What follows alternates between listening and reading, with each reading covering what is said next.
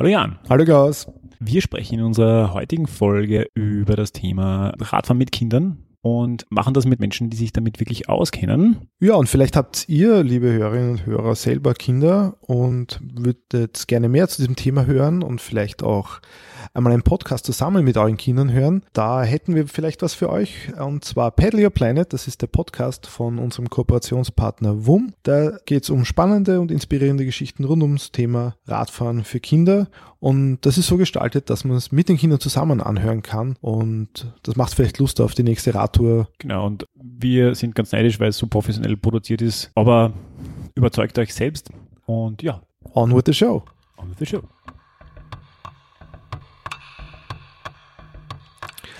Hallo und herzlich willkommen bei Reich durch Radeln, dem Podcast der velophilen Erfolgsgeschichten. And boy, do we have a velophile Erfolgsgeschichten in dieser Folge. Klaus. Ja. Wir waren. Wir waren bei United in Cycling in der Seestadt. Ja, und weil das ein bisschen außerhalb vom Zentrum ist von Wien, haben wir das gleich ausgenutzt und haben uns auf die Räder geschwungen und sind natürlich standesgemäß dorthin gefahren und haben dort drei wunderbare Menschen getroffen, nämlich Fernanda, Philipp und Julian. Und die haben uns erzählt, ähm, ja, wie sie von einer Gruppe von Freunden, die gemeinsam Rad gefahren sind, zu etwas geworden sind, was man als Kinderfahrradkompetenzzentrum von Wien bezeichnen könnte. Dieser sperrige Titel wird jetzt nicht ganz dem Spirit gerecht, den dieses Geschäft ausstrahlt. Das stimmt, ja, weil es ist ja noch viel mehr. Es ist nämlich auch ein Café und Bahnhof-Kompetenzzentrum. und ein Kinderfahrradkurs-Kompetenzzentrum. Ja, es ist halt the Ministry of Children's Cycling, mindestens. Indeed. Und ja, Klaus und ich haben uns auf die Rede gesetzt, sind dorthin gefahren, haben Kaffee getrunken, viel Kuchen gegessen und die drei erzählen lassen über ihre Fahrradliebe.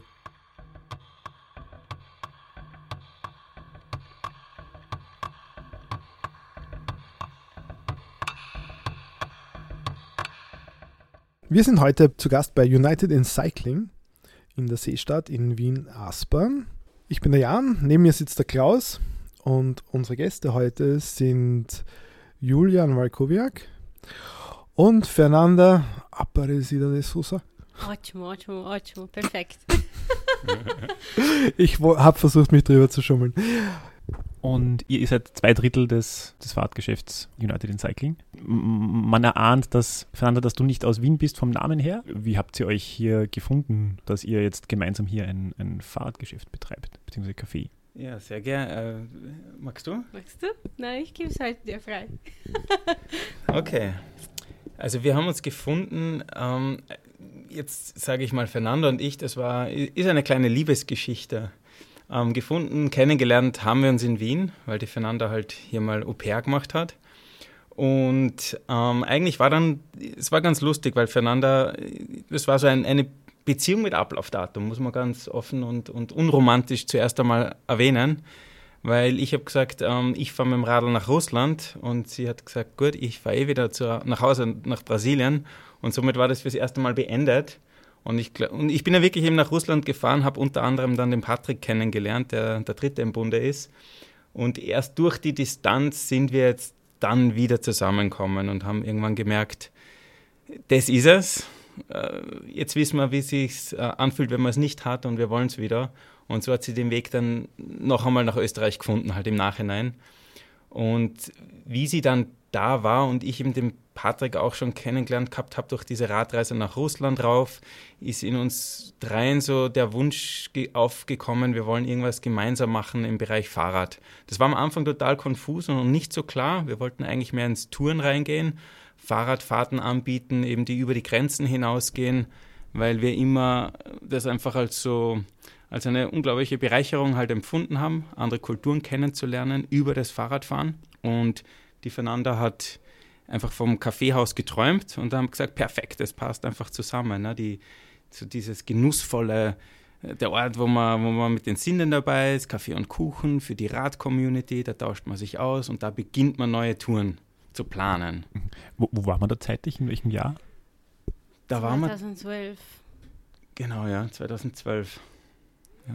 Da sind wir nach, von Wien weg nach äh, Anker, Ankara mit dem Fahrrad. Und ich bin bei die Kirche, also nach den ganzen Tagen Ausfahrt, dann ich war verantwortlich für alle zu kochen noch. Und es war so, hm, geil. Und das hat voll Spaß gemacht.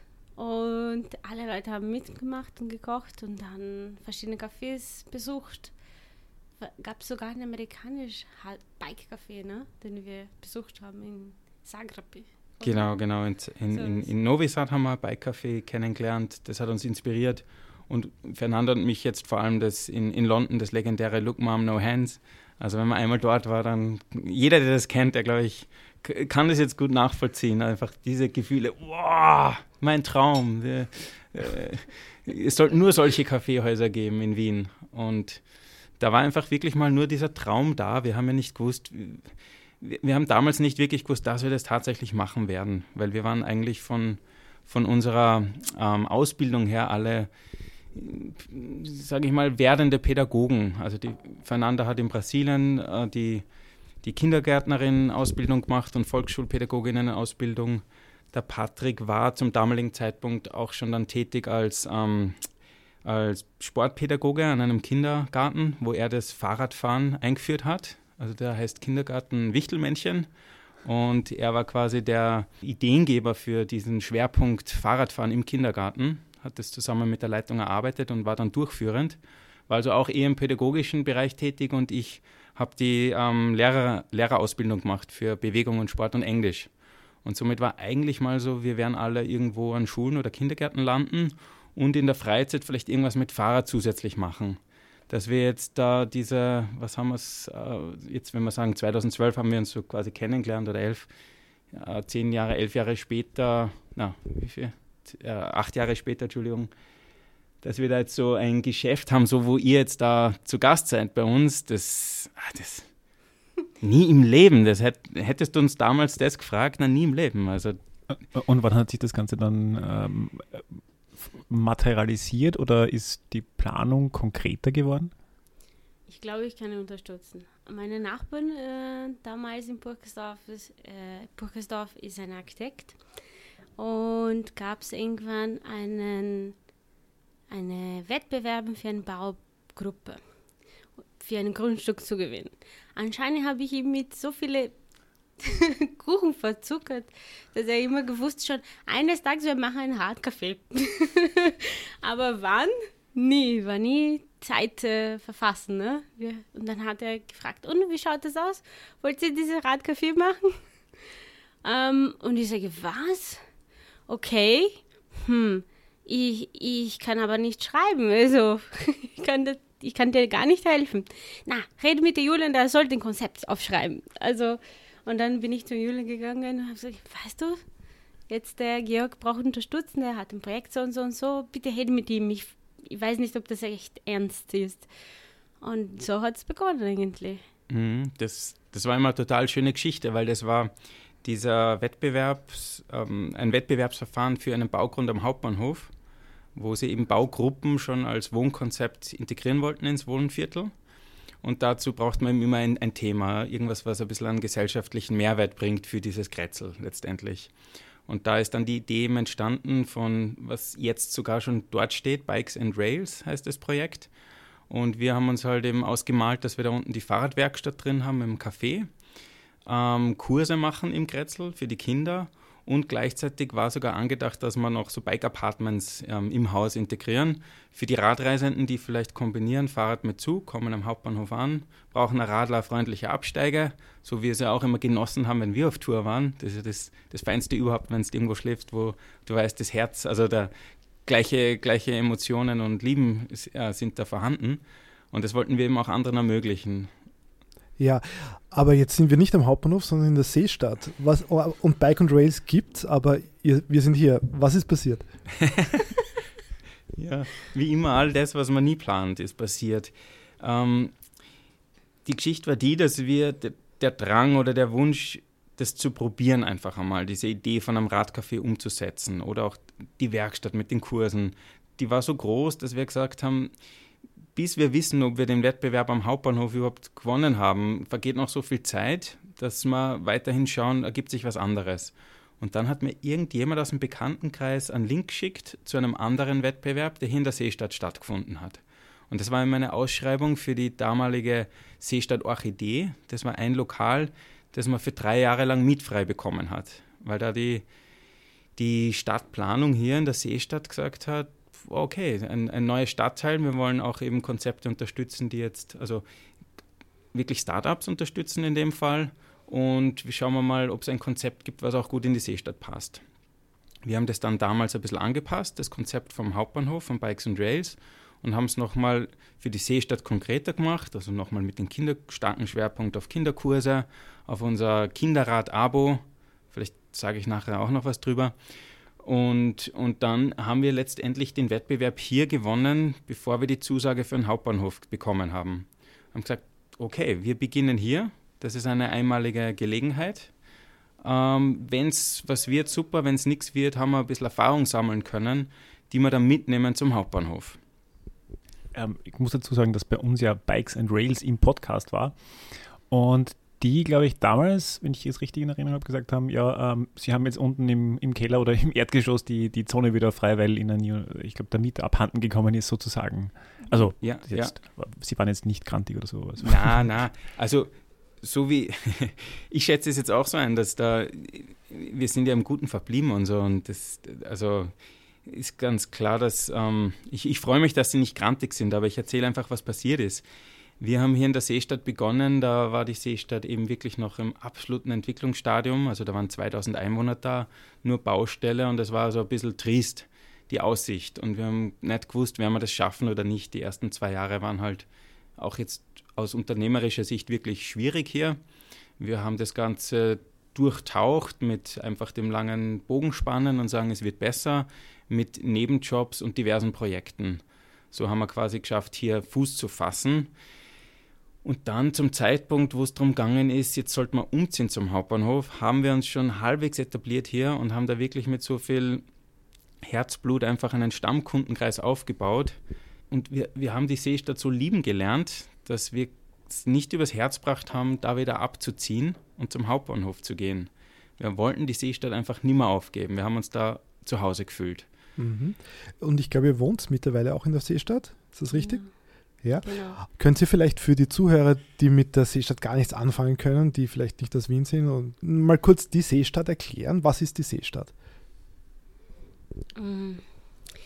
Also für mich ist es ein kleiner brasilianischer Ort geworden, weil ich kenne alle meine, meine Nachbarn und wir wohnen in einer Baugruppe.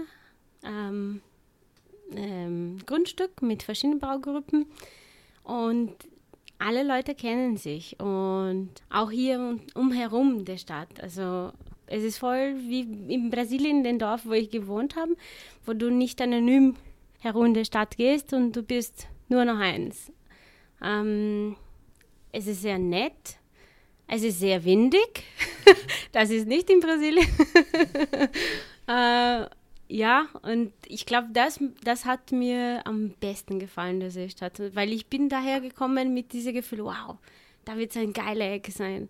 Weil natürlich, weil wir in einer Baugruppe schon von Anfang an dabei waren, äh, die heißt Lisa und eben ähm, parallel in der Zeit mit Bike and Rails. Wir haben schon hier gewohnt im, beim Lisa und dann, dann war so wie pff, Herzblut. Da kann man nicht sagen, ich übersiedel.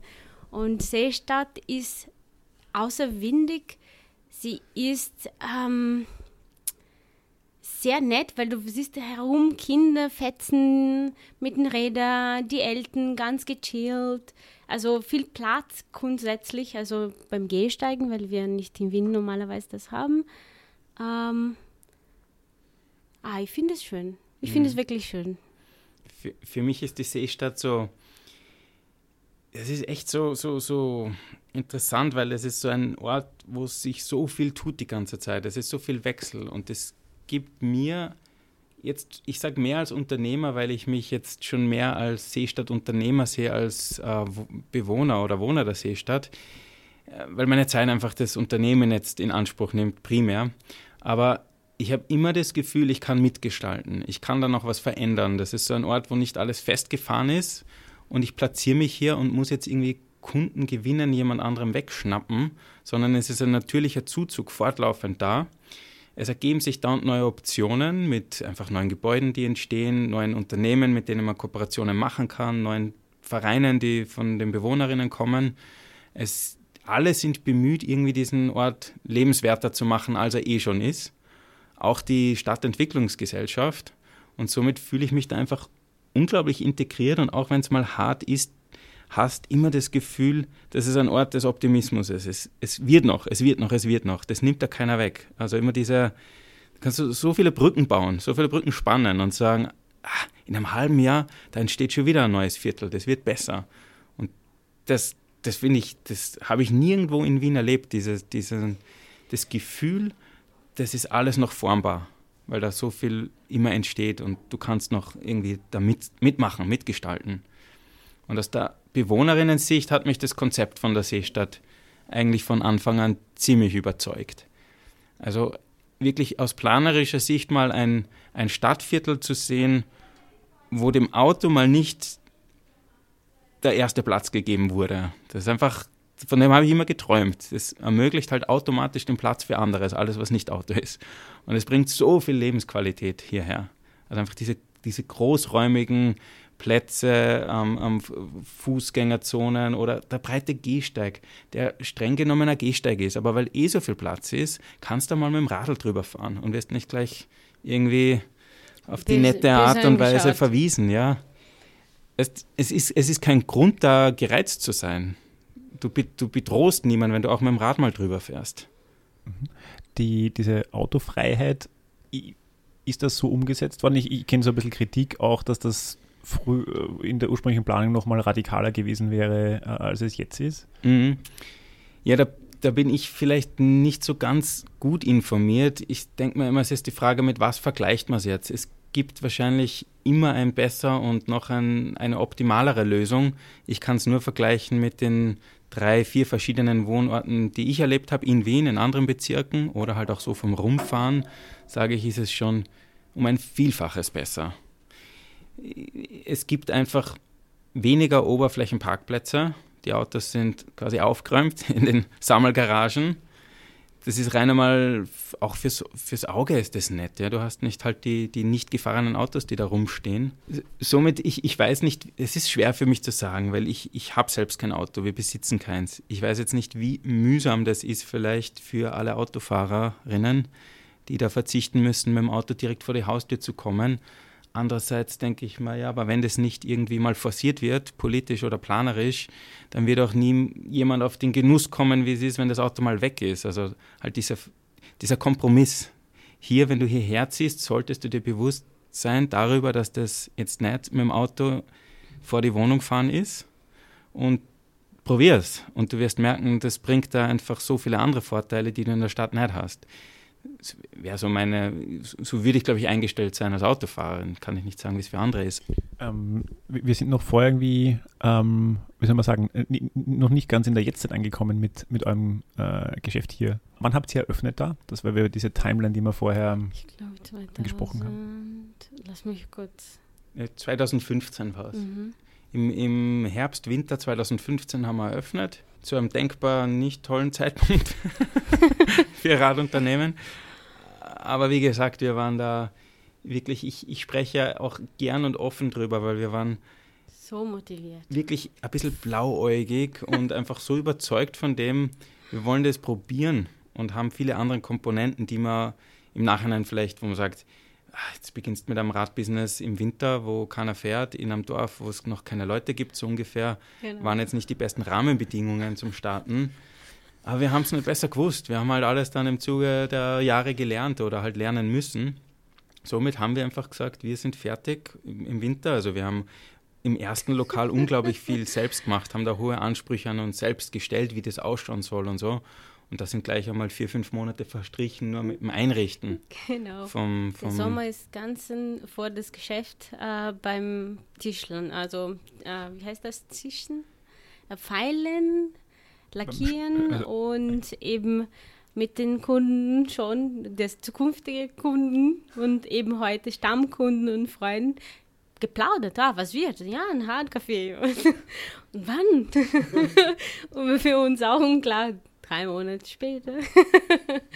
Ja. ja es ist ja, finde ich sehr spannend, weil wenn man euch heute so äh, auf Social Media folgt, dann hat man den Eindruck, als, wie soll man sagen, wäre der auf, auf, geboren worden, um das zu machen und hätte das schon immer perfekt gekonnt, weil es einfach so äh, perfekt rüberkommt und so aus einem Guss, wenn ich das mal so äh, aus der Außenperspektive sagen kann. Mhm. Finde ich spannend, dass, dass eben, dass ihr auch sagt, ihr habt viel, viel falsch gemacht oder?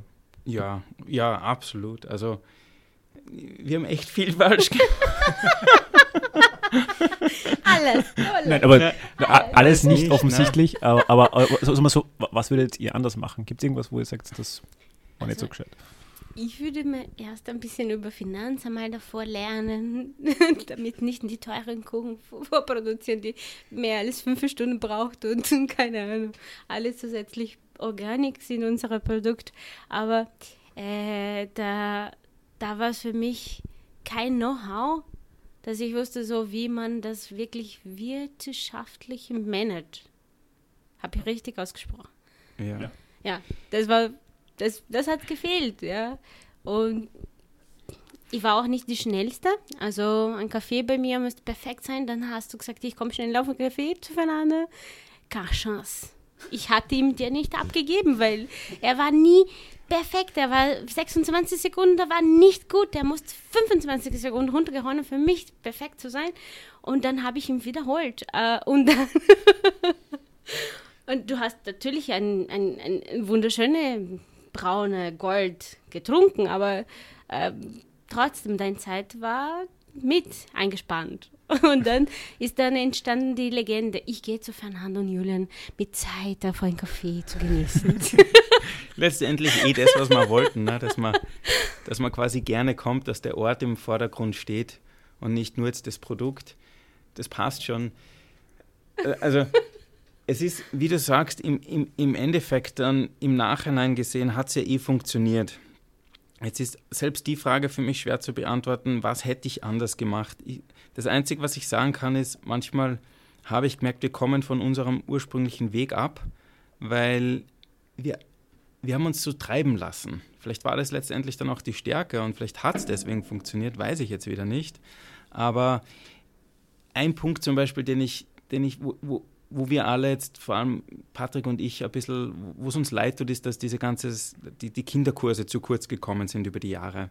Weil am Anfang haben wir uns gedacht, wir machen diese Fahrradwerkstatt und bieten Touren an für Erwachsene und machen Kinderkurse. Und dann ist losgegangen, die Leute sind reinkommen und haben sich nicht auskannt, was ist das da? Ist das ein Museum oder so? Weil wir haben begonnen mit unseren privaten Rädern, die haben wir halt reingestellt, haben eine extrem tolle Lamazocco Espressomaschine gehabt und sonst war der Raum ziemlich leer. Und, und in unseren Köpfen war das ja, wir haben jetzt ein Fahrradcafé eröffnet, wow, wir sind da.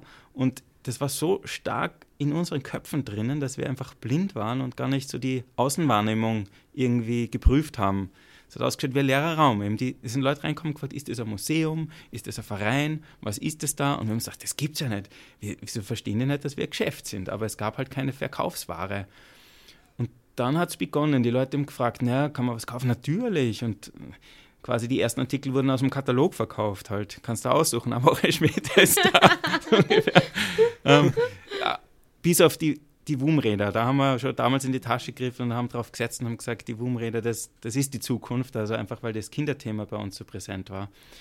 Aber durch dieses treiben lassen vom Kunden, der dann immer mehr auch eigentlich kaufen wollte, hat es begonnen, dass wir das Geschäft aufgebaut haben, den Handel. Und gleichzeitig hat es dann so viel Zeit in Anspruch genommen von uns, dass eben diese anderen Dinge, die wofür unser Herz schlägt, dieses Fahrradreisen und Abenteuer und draußen unterwegs zu sein am Rad, das ist einfach zu kurz kommen. Und auch dieses Weitergeben. Wir wollten das ja immer sagen, die Kinder sollen das, sollen das erfahren, dass das das Schönste der Welt ist. Und, und dass uns die Zeit einfach gefehlt hat, das selbst durchzuführen und gleichzeitig wir dann seit 2015 immer so stark im Aufbau waren und beschäftigt waren, einfach mit dem eigenen Team aufzubauen, die Standorte aufzubauen, ähm, da blieb nie Zeit übrig. Und da sage ich, das hätte ich vielleicht anders gemacht im Nachhinein, dass wir gesagt haben, das ist ein ganz wichtiger Teil von all dem, was wir tun und das darf nicht zu kurz kommen. Also die Zeit einplanen dafür das haben wir in unserem Unternehmen nie gemacht. Wir haben uns immer treiben lassen. Und weißt du, Feuer löschen da, wo es brennt. Ja. Und da wollen wir langsam wegkommen. Ja. United in Cycling, wir haben noch nicht drüber geredet, woher euer Name, wo euer Namen herkommt. Genau, äh, wie am Anfang gesagt, äh, der Name ist gekommen von unserer Hard Trip. Also der Julian hat äh, beim Campus Europie gearbeitet und hat damals sehr engagiert ähm, eine, heißt, was war das, ein Manifesto oder es, es war ein, ein, ein, eine Bewegung, den wir mit den Raden verschiedene Länder gegangen sind, um, ähm, nein, kannst du mir helfen? Ja, ja. Weil das war also ich habe so Fahrradtouren organisiert für Studenten, wo wir wo, letztendlich habe ich mich eingesetzt für Studentenmobilität, weil ich als Student war in anderen Ländern studieren und das war alles immer recht mühsam, wenn man zurückkommen ist mit der Anrechenbarkeit und ich habe immer dafür plädiert, quasi gesagt, um das geht es ja nicht. Es ist so wurscht, ob was du jetzt wirklich im Ausland fachlich, inhaltlich machst. Es geht da um die Erfahrung, die junge Menschen sammeln können. In meinem Fall halt, weil ich Student war, Studenten sammeln können, damit man sich letztendlich ein bisschen besser versteht mit anderen Kulturen oder ja. Und, und das war mir das Wichtigste, dass man so viel wie es geht Auslandserfahrung sammeln kann. Gerade auch, weil halt in Wien viele eine Geschichte erleben, die, die nicht leicht ist, wenn man als Immigrant herkommt und die Sprache nicht kennt. Und ich habe immer gesagt, na, geh mal in ein anderes Land und dann red nachher noch quasi gescheit, was die nicht alles nicht richtig machen. Also es ist nicht so leicht, ja, wenn man einfach mal woanders von Null starten muss.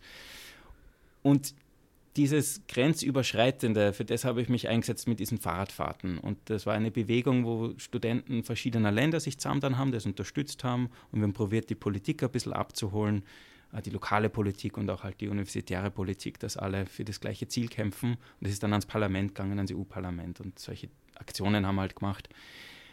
Und da ist aber dieses entstanden, United in Cycling. Also uns verbindet eine Idee, das ist das einfach die, die anderen Kulturkreise besser zu verstehen, um friedlicher miteinander umzugehen letztendlich und verbinden tut uns das Radfahren. Also ja, auf, auf, auf, auf verschiedenen Ebenen. Ja. Das, das Radfahren ist einfach, das, wie soll ich sagen, es, es beinhaltet die Freiheit, den Freiheitsgedanken, man ist unabhängig, man steigt wirklich intensiv in, in, in eine Region ein, in eine Kultur ein, man tut sich selbst was Gutes durchs Radfahren, somit ist man gelassener, ist nicht so genervt, nicht so gereizt den anderen gegenüber. Und das war dieser Gedanke von United in Cycling. Mhm. Und ihr habt aber, ich glaube, die Kulturen auch in eurem Geschäft hier vereint, denn ihr seid, glaube ich, eine ziemlich multikulturelle Werkstatt. Äh, wir können nicht alle interviewen, aber vielleicht könnt ihr uns mal kurz sagen, wer bei euch so arbeitet. Ja, voll gern. Also in der Werkstatt jetzt haben wir den, den Asef, der ist aus Afghanistan ursprünglich.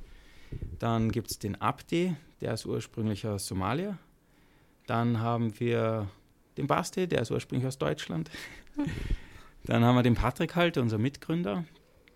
Und dann haben wir beim Team, also dann geht es weiter eigentlich, wenn man die Werkstatt weiterdenkt. Die Leute, die in der Fahrradmontage tätig sind, kommen aus Spanien, aus Argentinien, aus England, dann haben wir aus Brasilien wen im Team, dann haben wir aus Tschechien wen im Team, aus Polen.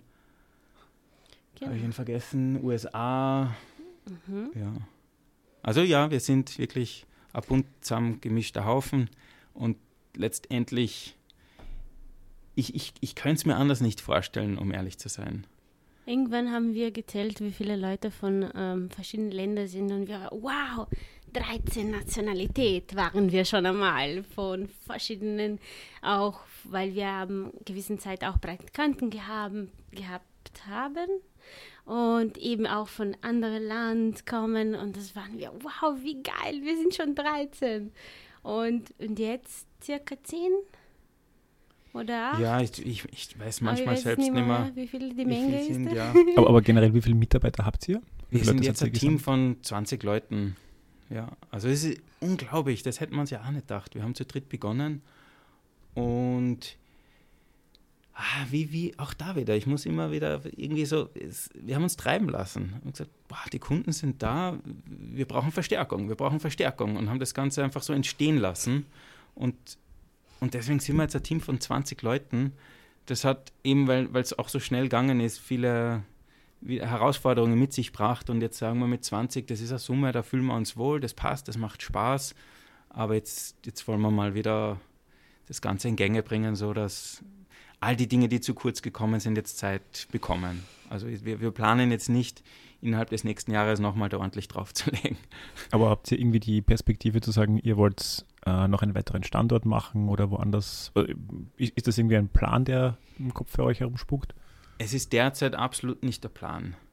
Und meine Einstellung ist immer, ich kann jetzt nicht wissen, was ich in fünf Jahren vielleicht möchte. Also ich, ich schließe solche Optionen nie aus, aber wir legen es jetzt nicht darauf an. Es ist nicht wirklich der Plan. Ja, du hast gesagt, ähm, eure Kunden. Ähm, wer sind denn eure Kunden? Ähm, stell uns mal kurz äh, eure typischen Kunden vor. Wir haben eigentlich das große Glück, dass wir mittlerweile die als Kunden haben, die wirklich mit uns da, ähm, ich sage jetzt mal, erwachsen geworden sind. Das sind die Seestädter, die Seestädter Familien, die hier wohnen. Die kommen zu uns eben entweder quasi zueinander oder halt ins Café auf, auf Kaffee und Kuchen, um sich um uns zu besuchen, um die Fernanda zu besuchen, um einfach sich was Gutes zu gönnen. Dann haben wir die, die hier leben, die die Fahrradwerkstatt brauchen und aufsuchen, weil eben die Seestadt auch verhältnismäßig wirklich viele Leute hat, die sich am Radl rumbewegen.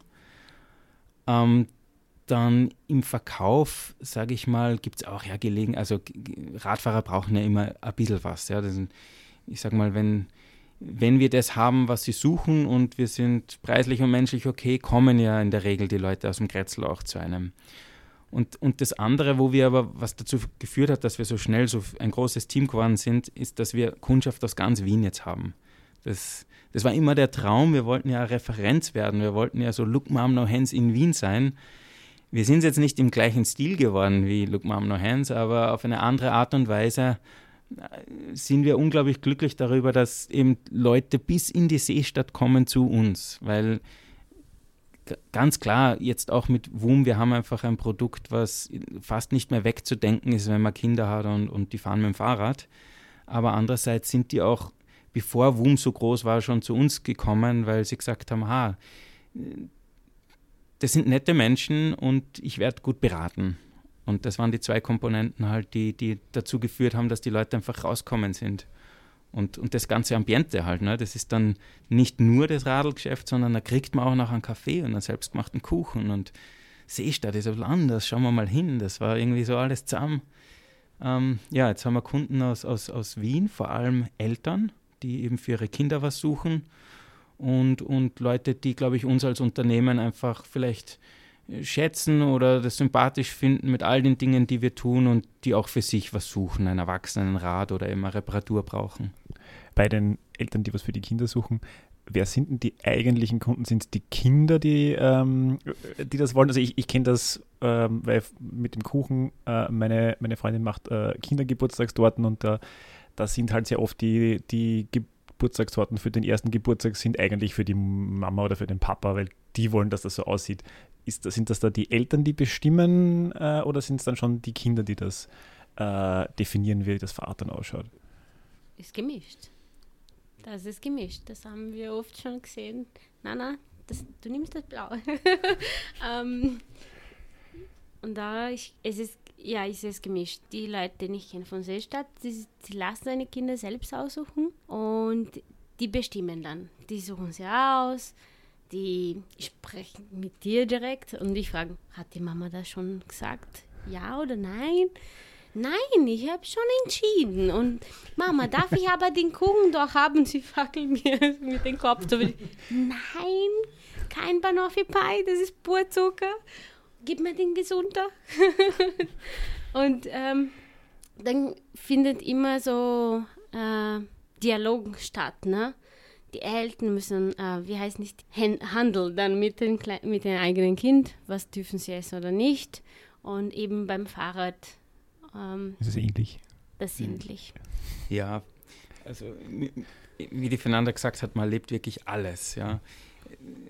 Es gibt die, die meine, meiner persönlichen, meinem persönlichen Weltbild ein bisschen näher sind, wo wirklich das Kind einfach mehr Mitspracherecht hat oder entscheidet und dann gibt es das, man erlebt wirklich alles. Also teilweise sind die Kinder auch überfordert, weil jegliche Entscheidung wird dann den Kindern zugeschoben und du merkst, das Kind weiß jetzt nicht mehr, also zum dritten Mal muss jetzt wieder neu entscheiden, welche Farbe oder so, oder, oder, oder, oder ist das jetzt eine gute Entscheidung oder schlecht, ist das Radl zu teuer oder zu billig und so. Und das erlebt man auch halt. Und dann das absolut andere Extrem, wo das Kind eigentlich äußert, ich will das und, und die Eltern sagen aber, na, da kommt ein zweites Kind, pragmatischer Ansatz, du kriegst jetzt nicht deine Lieblingsfarbe, das muss für beide passen. Wird der, fährt der Zug drüber. Also möchte ich nicht urteilen, ja, das, die Eltern wissen, wie sie das machen, aber man erlebt alles. Ja. Ihr habt ja ein, ein Kinderrad-Abo. Wie kann man sich das vorstellen? Klingt sehr spannend, muss ich sagen wenn ich auf die Frage zurückkomme, wer ist der Kunde, Eltern oder Kinder, in dem Fall sind es beim Kinderrad-Abo, wollten wir, dass das Kind der Kunde ist und das Kind soll profitieren vom, vom Fahrradfahren und nicht die Eltern, weil sie vielleicht ein gutes Schnäppchen einkauft haben. Und das Kinderrad-Abo kann man sich so vorstellen, wie ähm, jetzt, was man kennt, Netflix oder Spotify-Account, wo du halt einen, eine monatliche Pauschale zahlst, einen Fixbetrag und wir geben dem Kind dann für den Entwicklungsstand des Kindes, die Körpergröße des Kindes, gerade ein passendes Fahrrad, das mal von der Größe her passt, das technisch einwandfrei funktioniert, weil wir es in der Werkstatt immer reparieren, wenn irgendwas kaputt geht. Das ist schon kostenlos, das ist gedeckt in diesem Abo. Und als, als Elternteil quasi hat man immer ein, ein fahrtaugliches Rad, das äh, kann man sich darauf verlassen, dass die Bremsen funktionieren. Und ich habe ein Radl zu Hause und nicht zwei oder drei. Das heißt quasi ein bisschen man, muss sich, man hat weniger Ballast zu Hause rumstehen, muss sich nicht um den Wiederverkauf kümmern und diese Punkte, die stehen, finde ich, als positive Vorteile auf, auf Elternseite. Und, und letztendlich profitiert halt das Kind, oder wir wollten den Eltern einfach diese, diese, wir wollen es ihnen leichter machen, weil wir haben es echt erlebt, dass die Eltern im Shop stehen und dann ist das Kind halt von der Größe gerade dazwischen und die Eltern pushen halt einfach das zu große Radl, wo man bei der Probefahrt merkt, das Kind kommt nicht gescheit mit den Füßen runter, wackelt, fällt vielleicht hin und, und, und will halt dann nicht mehr Rad fahren. Und die Eltern sagen aber, verständlicherweise auch teilweise, sage ich mal aus Elternsicht, ja, aber ich kaufe jetzt kein Radl, was nach vier, fünf Monaten zu klein ist. Und wir sagen, naja, aber willst du, dass dein Kind positive Erlebnisse hat, dann ist halt jetzt gerade das noch ein bisschen zu früh. Das Abo löst das Problem. Wie, wie, oft kann ich dann äh, das, das Rad wechseln? Du kannst im Prinzip so oft wechseln, wie, es das Kind braucht. Also einfach, wenn du jetzt ein Rad nimmst, ganz toll finde ich ist immer das Beispiel vom, das Kind ähm, ist gerade im, im, im Anfangalter vom Radfahren, also mit Pedalen. Mit, sie ist ein bisschen zu groß fürs klassische Laufrad, weil es vielleicht ein bisschen später begonnen hat, könnte von der Körpergröße schon Radl fahren, aber hat halt noch kein Gleichgewicht erlernt. Und dann nimmt man sich ein großes Laufrad, fährt mit dem von mir aus ein Monat, zwei Monate, steigt dann aufs erste Pedalrad um. Dann lernt man mal am schön kleinen Rad, was einfach leichter vom Handling ist, das Pedalieren. Und dann wieder einen Monat später steigt man auf ein Fahrrad um, was dann von der Größe schon größer ist, was schon besser ist zum Fahren, also für die Beinstreckung dann wieder geeigneter. Und somit kann man innerhalb von drei, vier Monaten drei verschiedene Räder testen oder benutzen und baut es halt kindgerecht auf, dieses Ganze. Das gerade am Anfang ist es kritisch, wenn das Kind erstmalig Fahrradfahren lernt. Je größer und je erfahrener das Kind ist, desto leichter tut sich auch, wenn einmal das Radl ein Spurz groß ist oder ein bisschen schwerer ist. Ist immer ja, die Frage, wie ordnet man das Ganze ein? Wie übertrieben sieht man das? Aber es gibt Fälle, wo ganz klar ist, das Kind braucht jetzt das und die Eltern sagen, na, das ist mir jetzt zu teuer und ich spare. Und dann wird gesagt, ach Mann, eigentlich, ihr seid ja da wegen einem Kind und nicht wegen euch, ja. Und man muss es halt respektieren als Geschäft. Kannst ja nichts machen. Du kannst auch nicht immer irgendwie da belehrend äh, auftreten und, und ja, du verlierst die Kunden auch. Aber dann haben wir gesagt, hey super, das Kinderrad-Abo löst das Problem. Und die Eltern entscheiden letztendlich, kaufen es oder mieten es. Und wir finden halt viele Familien, wo das Anklang findet, wo wir sagen, Abo, das ist modern, das passt. Vor allem, es gibt viele Eltern, die wollen beibringen seinen Kindern von Anfang an, das gehört mir nicht. Das, das ist für die Umwelt. Ja? Das gebe ich zurück und das passe ich mir auf. Und das ist auch ähm, ein sehr wichtiger Punkt für, für die Eltern, die das entscheiden. Das ist eigentlich ein schöner Gedanke. Man hat es eh schon gemerkt im Gespräch, ihr habt beide eine große Liebe zum Fahrrad. Wir würden gerne darüber reden, wie diese Liebe begonnen hat zum Fahrrad. Vielleicht fangen wir an mit Fernanda. Wie, Echt? Ja, wie, wie hat das bei dir begonnen mit dem Fahrrad? Ähm, das hat so begonnen, dass ich, ich komme von einer armen Familie und das Fahrrad ist eigentlich immer gewesen unser Lokomotions... Ähm, Fortbewegungsmittel? Fortbewegungsmittel, Dankeschön. und da meine Mama, also sehr viel Geld gespart und ihr neues Fahrrad gekauft. Und das war ein wunderschönes lilas Kaloif Damenrad. Und ich habe das, ich war fasziniert, ich möchte das testen. Und ich war urklein, ich war acht. Und bei unserer Straße gab es keine, ähm, rede esgoto, como chama? Pavimentação? Kanalisation. Ja, Kanalisation. Und das, der, jede Woche ist eine Bagger gekommen und hat immer das Erde zur Ecke gebracht, also so fast eine Straße gemacht. Da sind immer kleine Hügel geblieben. Und ich bin immer auf diese Hügel, habe das Fahrrad immer geschoben, auf den Hügel geklettert und dann mich auf das Fahrrad gebracht. Durch das neue Fahrrad. Hinfall. Entweder war ich so oder natürlich habe mich dann immer verletzt, bis ich endlich mich selbst Fahrradfahren beigebracht habe. Und das war mein Lieblingsspiel. Also meine Mama die erste Woche war ein bisschen sauer, aber dann hat sie verstanden, voll cool, wir müssen das Mädchen ein Fahrrad kaufen. Und ich habe mein erstes Fahrrad bekommen, als ich zehn Jahre alt war. Und das war ein Fahrrad für einen acht Jahre alt. Also es war nicht toll. Das war urklein und ich könnte nicht viel damit fahren, aber ich war zufrieden, dass sie ein Fahrrad haben. Aber es war ein urschwer Ding und ich konnte schon die Mamas Fahrrad fahren. Das war urlangweilig jetzt. Was soll das sein? Mit diesem Kinderfahrrad. Also so war das. Ich habe bei der Mama Fahrrad gelernt. Wie kann man sich das vorstellen, das Fahrradfahren in Brasilien? Also ich habe einen Freund, der lebt in Sao Paulo, der fährt auch Fahrrad, aber er hat gesagt, ja, ist nicht ungefährlich. Wie war das für dich? Ist, du kommst vom Dorf. Ich komme von Dorf und also bei uns gab es keine andere Möglichkeit. Wir müssen mit dem Rad fahren. Ich bin aufgewachsen mit meinen Eltern, also beiden, so eben Mama und Papa. Mein Papa war ein Baumeister und dann hat er immer mit seinem Fahrrad Sachen mitgeschleppt und zur Arbeit. Also diese Welt äh, gefährlich da mit dem Rad habe ich nicht gesehen. Es ist nur anders gewesen, weil äh, man wollte nicht Rad fahren, weil die Leute haben gesagt, boah, die sind arm das war immer so, diese Verknüpfen, nicht wegen der Gefährliche in diese kleine Dorf, wo ich gewohnt. Natürlich anscheinend, São Paulo ist das eine andere Geschichte. Da möchte ich auch nicht wirklich herum mit dem Rad fetzen, außer das ist ein, ein Radweg, ein Zyklovier. Gut, und Julian, ähm, wo kommt deine Radliebe her? Ich glaube, begonnen hat das Ganze, also ich war immer sportbegeistert, schon als, als Kind war, war unglaublich fanatischer Basketballspieler früher, aber ich bin so ein bisschen am Land aufgewachsen, also in Stadtnähe, aber auf einem Berg oben und da ist einfach Bus hingefahren. Und mich hat das so genervt, dass da Auto, also ich wurde nicht einfach Elterntaximäßig immer abgeholt, das heißt, ich habe zu Fuß gehen können oder oder zu Fuß gehen. Und das ist mir irgendwann eben einfach zu langsam gewesen und zu mühevoll. Und dann bin ich aufs Radl umgestiegen. Also das verbinde ich so ein bisschen mit, ich weiß nicht, ich war wahrscheinlich 12, 13, wo ich dann halt alleine in die Schule fahren habe dürfen. Und das hat mir so taugt, den Berg runter zu fetzen. Also da geht es richtig steil runter. Und gleichzeitig habe ich dieses, die körperliche Betätigung vom Wiederauffahren auch äh, schätzen gelernt. Und somit war das dann irgendwann ganz normal. Ich, ich bewege mich nicht mehr anders fort außer meinem Radl. Und dann, wenn ich nach Wien gekommen bin, muss ich gestehen, am Anfang bin ich dann einfach mal U-Bahn gefahren. Das hat mir irgendwie so taugt, habe ich ja in Salzburg auch nicht gehabt. Und ich bin aber dann irgendwie ziemlich schnell depressiv geworden. Also jetzt zum, ich, ich überspitzt gesagt, zum Glück nicht wirklich, aber ich habe gemerkt, einfach meine Gemütslage hat sich ziemlich schnell verschlechtert, weil ich immer nur irgendwie mich eingesperrt gefühlt habe in dunklen Röhren. Und dann habe ich in Wien begonnen, mit dem Rad zu fahren, von heute auf morgen und auch dann wieder nimmer anders unterwegs gewesen.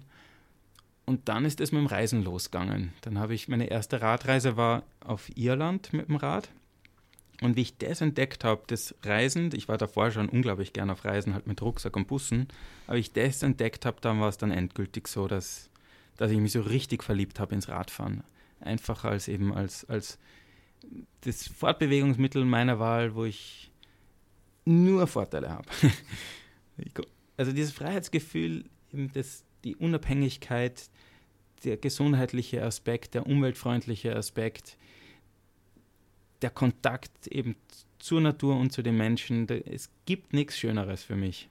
Und da ist so richtig die Leidenschaft dann entstanden, wo, ich, wo, wo dann halt in allem weiteren, was wir tun, wo es mir jetzt immer ein Anliegen ist, die Leute, ich weiß, es macht mich glücklich, wir wollen das weitergeben.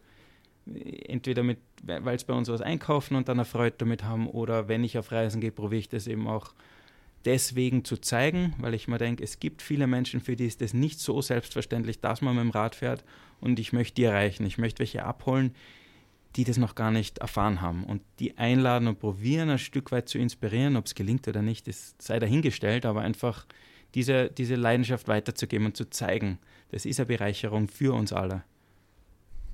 Wie oft kommst du oder wie oft kommt ihr noch auf Radreisen? Weil ich vermute, ihr habt gerade viel zu tun. Ja, wir kommen. Ja, wenn der Lockdown uns lässt, wir, wir machen das. wir das heißt, das, ihr, ihr, habt schon die nächsten Destinationen geplant? Schon. Ja, die, die Urlaubsplanungen, die sind nicht mehr so abwechslungsreich, muss ich ehrlich gestehen, sondern es geht immer nur darum, wohin fahren wir als nächstes mit dem Rad. Also wohin, wohin geht die nächste Radreise, sobald wir einen Urlaub frei haben, in Aussicht haben. Und, und das das, das planen wir mit Vorfreude, immer zu Jahreswechseln, probieren wir das ganze Jahr durch zu planen und dann passieren halt Dinge. Der Betrieb lässt dich nicht weg oder Lockdown oder sonstiges, aber wenn es geht, sind wir mit dem Rad unterwegs. Und somit sage ich, glücklicherweise kommen wir echt noch viel zum Radfahren und zum Radreisen. Ah, ja, ich äh, lebe da gerade mit und denke mir, ja. ja. ja ich, ich, muss bestätigen, manchmal für mich ist es auch schwierig, ja. Weil ich, ich will manchmal gemütlich zu Hause bleiben, will nicht Hause fahren. Und der Julian, ja komm, geh mal Radfahren. Und ich sage, okay, schon wieder Radfahren. Okay, geh mal. Und sobald man draufsteigt, dann ist vorbei. Also der Lust ist da, der fängst zu grinsen plötzlich für niemand, ja, für dich selbst dann, dass du endlich das wieder machst. Das ist voll cool. Das in Brasilien habe ich nicht gehabt, alles, äh, alles, alles ähm, diese Freude zum Radfahren. Und hier in Wien war es lustig. Ich habe es angefangen auf dem, wie heißt das, Fluttersteigen rauf zu kraxen, weil ich immer verspätet war zum Kindergarten. Puff, ohne das Liebesfahrrad. Keine Chance. Der Zug jeden Morgen fuhr, hat, ist von mir abgefahren und sagt, okay, geh mal nach Hause, hol mir das Fahrrad. Und dann habe ich gecheckt, okay, ich kann alles mit dem Fahrrad machen. Cool. Ja, äh, autobiografisch bei mir. Jetzt habe ich meine Freundin so weit, dass wir mit dem Fahrrad auf Urlaub fahren. Jetzt haben wir Nachwuchs bekommen. Jetzt ähm, plane ich gerade noch oder überlege ich gerade noch, wie man das irgendwie verbindet, dass man mit Nachwuchs das auch zusammenbringt. Aber da bin ich noch nicht so weit. Wir sind jetzt bei dreieinhalb Monaten, da ist jetzt noch nicht so. Mhm. Na, das wird spannend. Habt ihr da, also, also, genau, die, die Frage ja. ist halt eh an, an euch oder an dich gerichtet. Mhm. Uh, was muss ich tun, damit mein Kind auch Fahrrad begeistert ist? Ich sehe vermutlich jetzt im Hintergrund von dir Wumräder und Co. Das ist vermutlich schon mal ein guter Ansatz. Ja, ich, ich kann auch da, ich kann nur das sagen, was ich halt erlebt habe und keine, ich weiß es nicht besser als das, was ich erlebt habe. Ähm, ich, wenn, wenn man als Elternteil das halt auch vorlebt und zeigt, na, das Kind will ja grundsätzlich nachahmen. Und wenn es eine natürliche Freude ist, wunderbar, dann überträgt sich das eh von alleine. Das, glaube ich, ist mal essentiell, dass die Kinder das sehen, dass man das macht heutzutage. Und das andere ist natürlich, dass man probiert, die Gegebenheiten so zu gestalten, dass es auch möglichst viel Freude bringt. Es muss jetzt kein Wumrad sein, aber es hilft schon, wenn das Rad jetzt vom Gewicht her in einem Verhältnis da zum Kindergewicht steht. Einfach ein möglichst leichtes Fahrrad, eine Geometrie, die, die gerade bei den Kleinkindern ermöglicht, dass sie relativ aufrecht drauf sitzen, weil das hilft, das Gleichgewicht zu halten am Anfang, wenn man nicht zu nach vorne gebeugt drauf sitzt und dann halt auch Gegenden aussuchen, wo man stressfrei das mit dem Kind aufbauen kann. Also irgendwo weg, weg vom Autoverkehr, halt äh, aufs Land, in, in, in, Nationalparks oder von mir aus auf einem großen Platz, wo halt Fußgängerzone dabei ist. So, so, ja, einfach, dass alle Bedingungen passen, dass das Kind sich mal nur auf Radlfahren konzentrieren kann und, und dann geht der Knopf auf. Also wir sehen, das Schöne ist an, an unserem Beruf oder jetzt einfach dem Kinderschwerpunkt, dass wir das wirklich jeden Tag sehen können, dass die Kinder bei uns im Geschäft oder vor dem Geschäft Radfahren lernen. Und du siehst diese Freude, die steigen auf und haben die ersten Erfolgserlebnisse. es ist für die Eltern natürlich wunderschön, aber wir kriegen auch ständig dieses positive Feedback. Und es geht auch unseren Mitarbeitern so. Da sprechen wir manchmal drüber einfach, dann, dann weißt du wieder, ah, schön, ich weiß, warum ich jeden Tag dastehe und quasi auch mir stressige Tage antue, aber letztendlich, wir setzen unsere Zeit am richtigen Platz ein, für, laut unserer Auffassung halt, was, für was zahlt es sich aus, jeden Tag aufzustehen, in die Arbeit zu gehen, ja. Leute man, aufs Radl bringen. Vor allem, wenn man wegen die Kinder treffen, gell die, die sind dann voll begeistert, die kennen, wir kennen uns per Name und sagen, hey Fernanda, schau, ich kann fahren. Und dann schau, und dann, dann bleibe ich stehen, ne? Und dann gehen sie in, in Kreisen. Ich bin in der Mitte natürlich und dann gehen sie um mich in Kreisen. Schau, schau, wie ich fahre. Und die Mama, ja, ja, ja, langsam, ja. also nette Situationen gibt es. Also, die kommen vorbei, um zu zeigen, schau, ich kann das. Und das ist voll nett manchmal wir nehmen die Freude von, von Eltern ab, wenn wir die Kinder quasi beim ersten ähm, Probe ähm, die, das Kind unterstützen beim Radfahren. Das war immer mehr in der Altgeschäft oben. Und das war dann, ah, wow, die kann Radfahren, die haben mit dir gelernt, voll cool. Also äh, das war irgendwie so, aber wollte ich aber eigentlich voll cool, die kann schon. Also sehr nett wir sehen hier hinaus und äh, davor ist der Platz vor der U-Bahn und da glaube ich, es reicht aus für Kinder Fahrradfahren lernen, oder? Da müsste ich das ja perfekt ausgehen. Das, genau. Also das, das ist so ein Geschenk, das ist der perfekte Platz eben für das, was wir tun, weil man sieht, die, die nicht äh, da sitzen, also ein, ein Riesenplatz, wie viele Meter sind es darüber? Ich nenne es jetzt mal Rennstrecke, ähm, natürlich fahren sie vorsichtig, aber ohne Autos und äh, gerade, gerade Ebene, da lernen viele Kinder Radfahren, ja.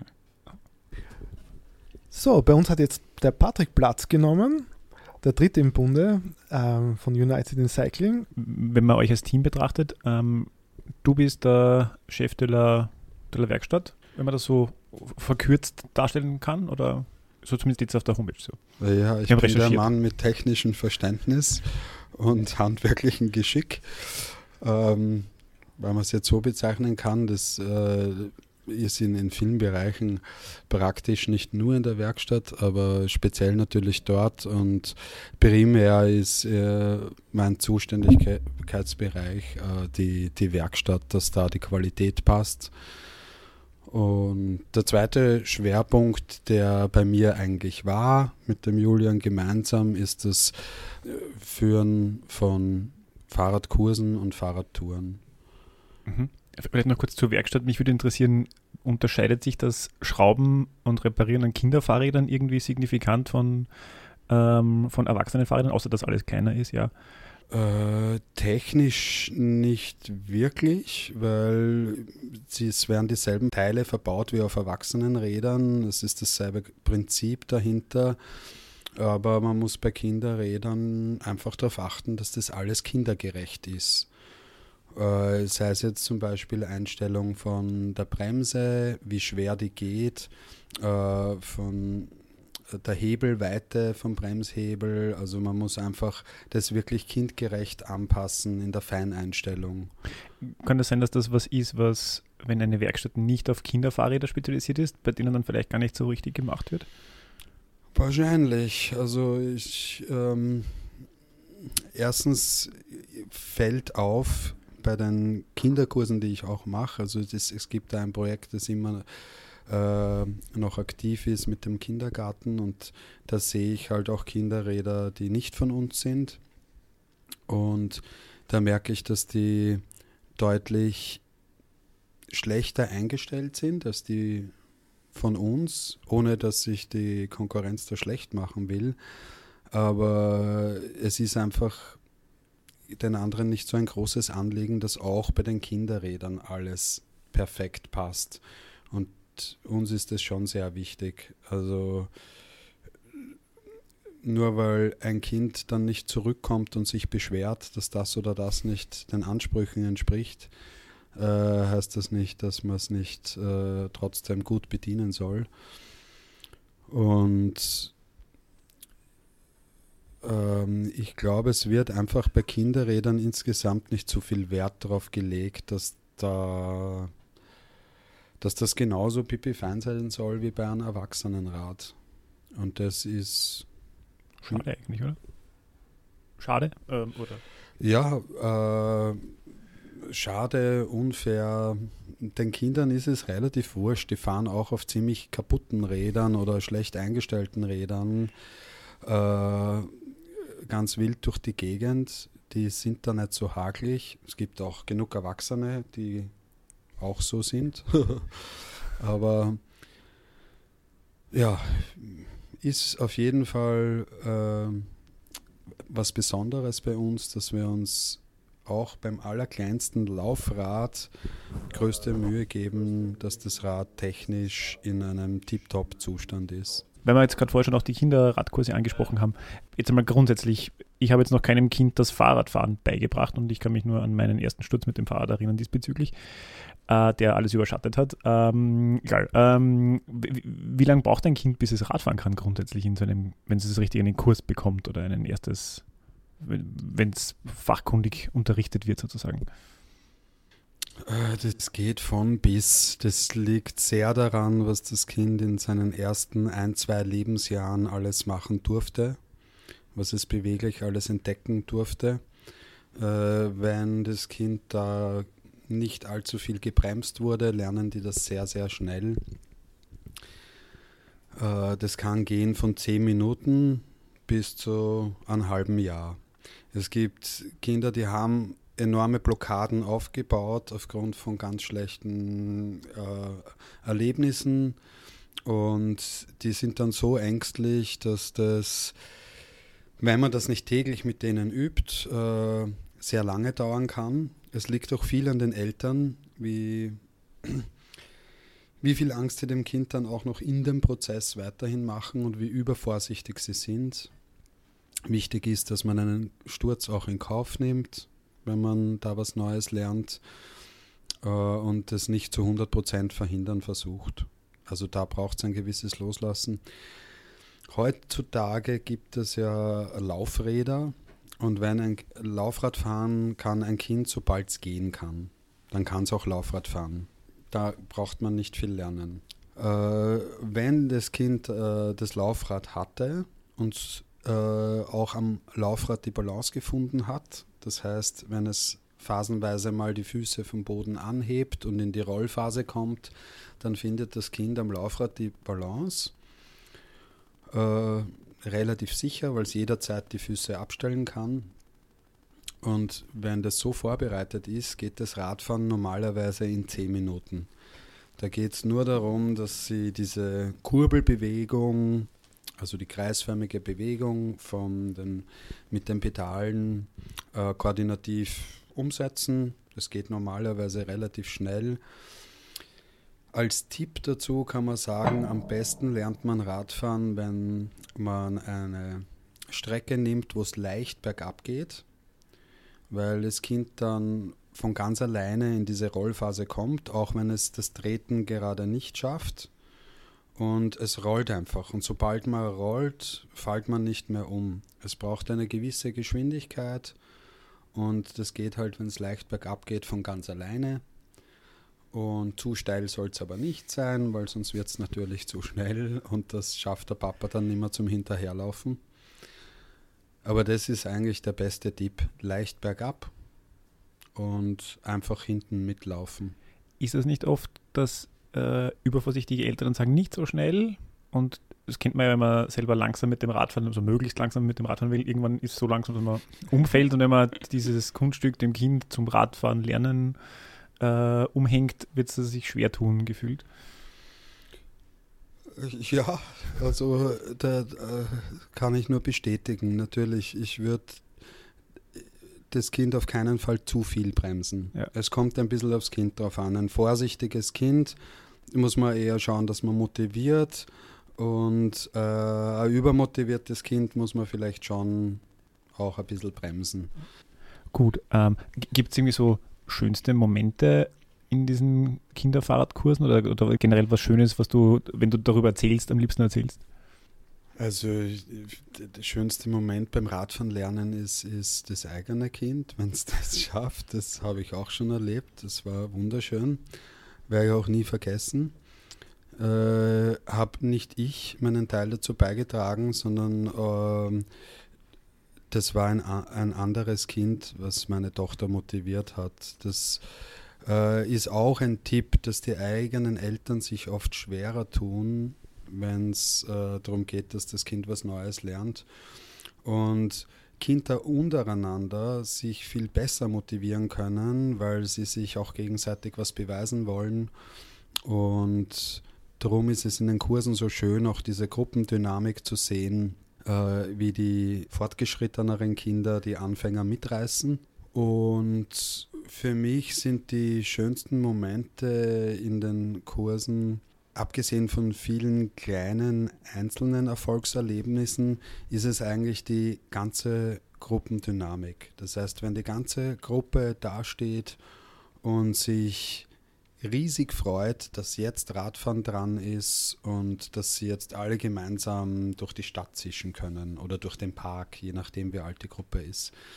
Und diese, diese Freude, das gemeinsam in der Gruppe machen zu können und diese Power, die da äh, entsteht, ist, ist, ist großartig. Das finde ich ähm, jedes Mal aufs Neue was ganz Besonderes. Das reißt total mit. Und sonst so einzelne Momente, ja, da war ein Kind dabei, das eben eher ein schwierigerer Fall war. Das war ein Kind, das zum Beispiel Stützen auf dem Rad drauf hatte, was ja mittlerweile weiß man, dass das kontraproduktiv ist dass man da falsche Bewegungsmuster sich aneignet und das schwer wegzukriegen ist. Wir raten sehr von Stützen ab, außer es ist ein körperlich beeinträchtigtes Kind, das es einfach nicht anders kann, dann ist es erlaubt, aber ansonsten lehnen wir es ab, auf irgendeinem Radstützen zu montieren, aus dem Grund. Bei dem Jungen, ich weiß jetzt gar nicht mehr, wie er heißt, das ist schon sicher zwei, drei Jahre her, der hat eben diese Stützen gehabt und ich habe es ihm dann abmontiert und äh, das war für den, ich habe dann eine ganze Stunde mit ihm geübt. Das ist sehr anstrengend, wenn man den immer halten muss und mitläuft und das war ein Riesenerfolgserlebnis für ihn und er wollte unbedingt so weitermachen und leider haben ihm dann seine Eltern diese Stützen am selben Tag wieder drauf montiert und ja, so dreht sich das halt dann im Kreis. Aber besonders schöne Momente sind gerade Kinder, die sich sehr schwer tun, wenn die was schaffen. Das ist nochmal spezieller, als wie wenn die eh schon super Kinder dann auch noch über den Randstein hupfen oder sonst was. Ist auch toll, aber ähm, die Schwachen, die was schaffen, das ist irgendwie nochmal schöner. Mhm. Ja, ich habe dir jetzt ganz fasziniert zugehört, äh, weil ich das natürlich selber von meinem Kind auch kenne, diese Probleme. Wie hast du dir diese Kinderradkompetenz angeeignet? Weil das klingt, als wärst du der geborene Kinderradpädagoge. Kann man das lernen? Entscheidend ist die Leidenschaft, die man selber hat fürs Radfahren. Das ist was, was Kinder spüren, sehr stark. Man kann noch so ein hochstudierter Pädagoge sein äh, und hunderte Fachbücher gelesen haben, wenn die Kinder spüren, die haben ein, ein, ein sehr starkes Gefühl und spüren die Leidenschaft, die man selber hat.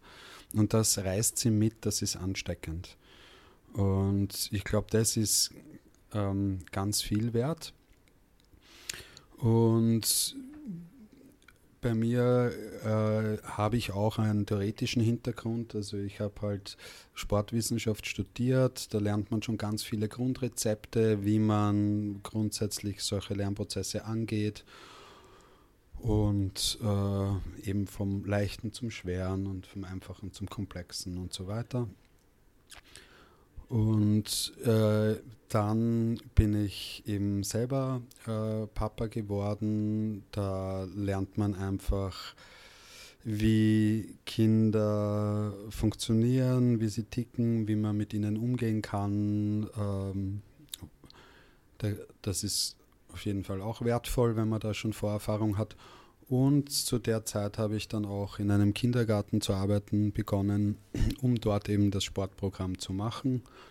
Ich höre ein bisschen raus, dass ihr nicht nur hier erfolgreich geschäftlich seid, sondern dass ihr auch viel irgendwie zurückgebt an, an, an die Community. Und Unsere Frage, die wir allen unseren Interviewpartnern stellen, ist, unser Podcast heißt ja Reich durch Radeln. Wie hat euch Radeln reich gemacht? Wir beginnen mit Julian. Au! Mich hat Radeln aus heutiger Sicht reich gemacht, dadurch, dass ich einfach das, für das mein Herz schlägt, leben kann. Also ich habe wirklich meinen Traum zum Beruf machen können mit allen Aspekten, die beim Radfahren dranhängen. Das ist jetzt vielleicht nicht die Antwort, die du dir erwartet hast oder ihr, aber ich kann mich selbst verwirklichen mit allen Dingen, die da dazugehören. Und das verdanke ich dem Rad. Somit, ja, ich bin ein, ein glücklicher Mensch geworden.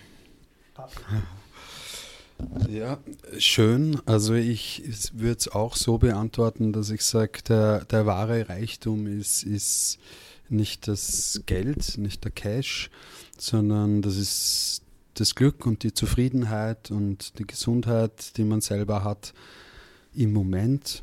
Und da ist das Radfahren für mich auch sehr heilig. Also äh, das ist etwas, das mich immer glücklich macht und es kostet eigentlich nichts. Und zusätzlich bringt es mir noch in die Natur raus, das auch balsam für die Seele ist. Von, von dem her hat es mich auf jeden Fall auch reich gemacht. Und das andere ist es, diese geniale Sache von Radfahren, wenn, wenn man die anderen weitergibt und, und andere ansteckt, dass sie auch auf den Geschmack kommen des Radfahrens das macht auch sehr glücklich und das macht auch im Herzen reich. Und ja, natürlich ist es obendrauf noch äh, großartig, dass äh, wir mittlerweile davon leben und ja, so, so wirklich reich, glaube ich, kann man damit jetzt finanziell nicht werden, aber im Moment läuft es ganz gut.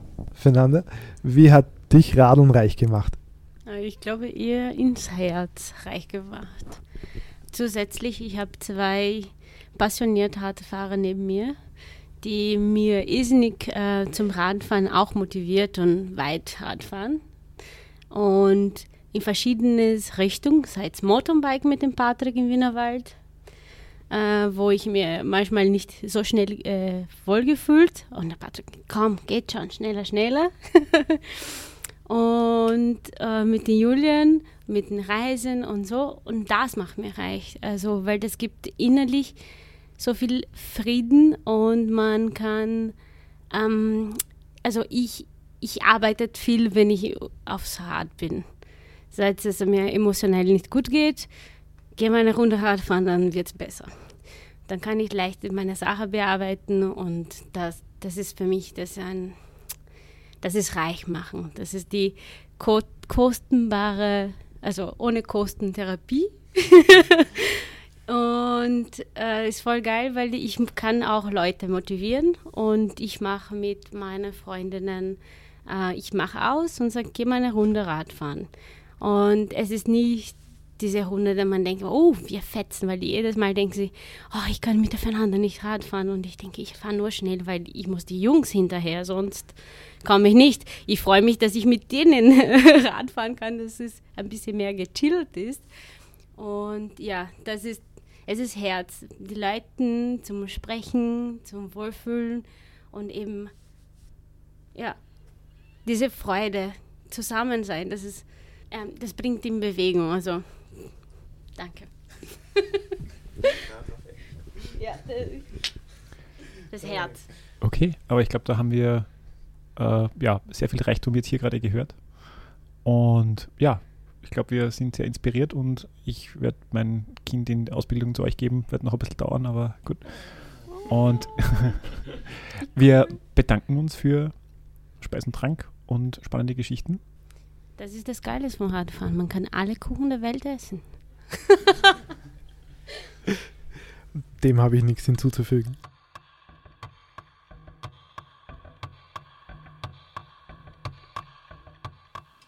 Das war die neue Folge von Reich durch Radeln. Schön, dass ihr dabei wart. Ihr findet uns auf allen gängigen Podcast-Plattformen und auf unserer Website www.reichdurchradeln.at. Reich durch Radeln wird produziert von Klaus Brixler, Jan Kilian, Martina Paul und Magda Jöchler. Unser Titeltrack kommt von MC Broco. Wir freuen uns über euer Feedback. Gibt es Gäste, die euch besonders interessieren, bestimmte Themen? Seid ihr vielleicht selbst sogar durch Radfahren zu Reichtum gelangt und wollt mit uns drüber sprechen? Schickt uns ein E-Mail an reichdurchradeln.posteo.de. Wir bedanken uns bei unseren Partnern, dem Fahrradmagazin Drahtesel und der radfahrenden Organisation Argus. Shared und liked uns, wenn euch das gefallen hat und abonniert den Drahtesel und unterstützt damit eine fahrradfreundliche Politik in diesem Land.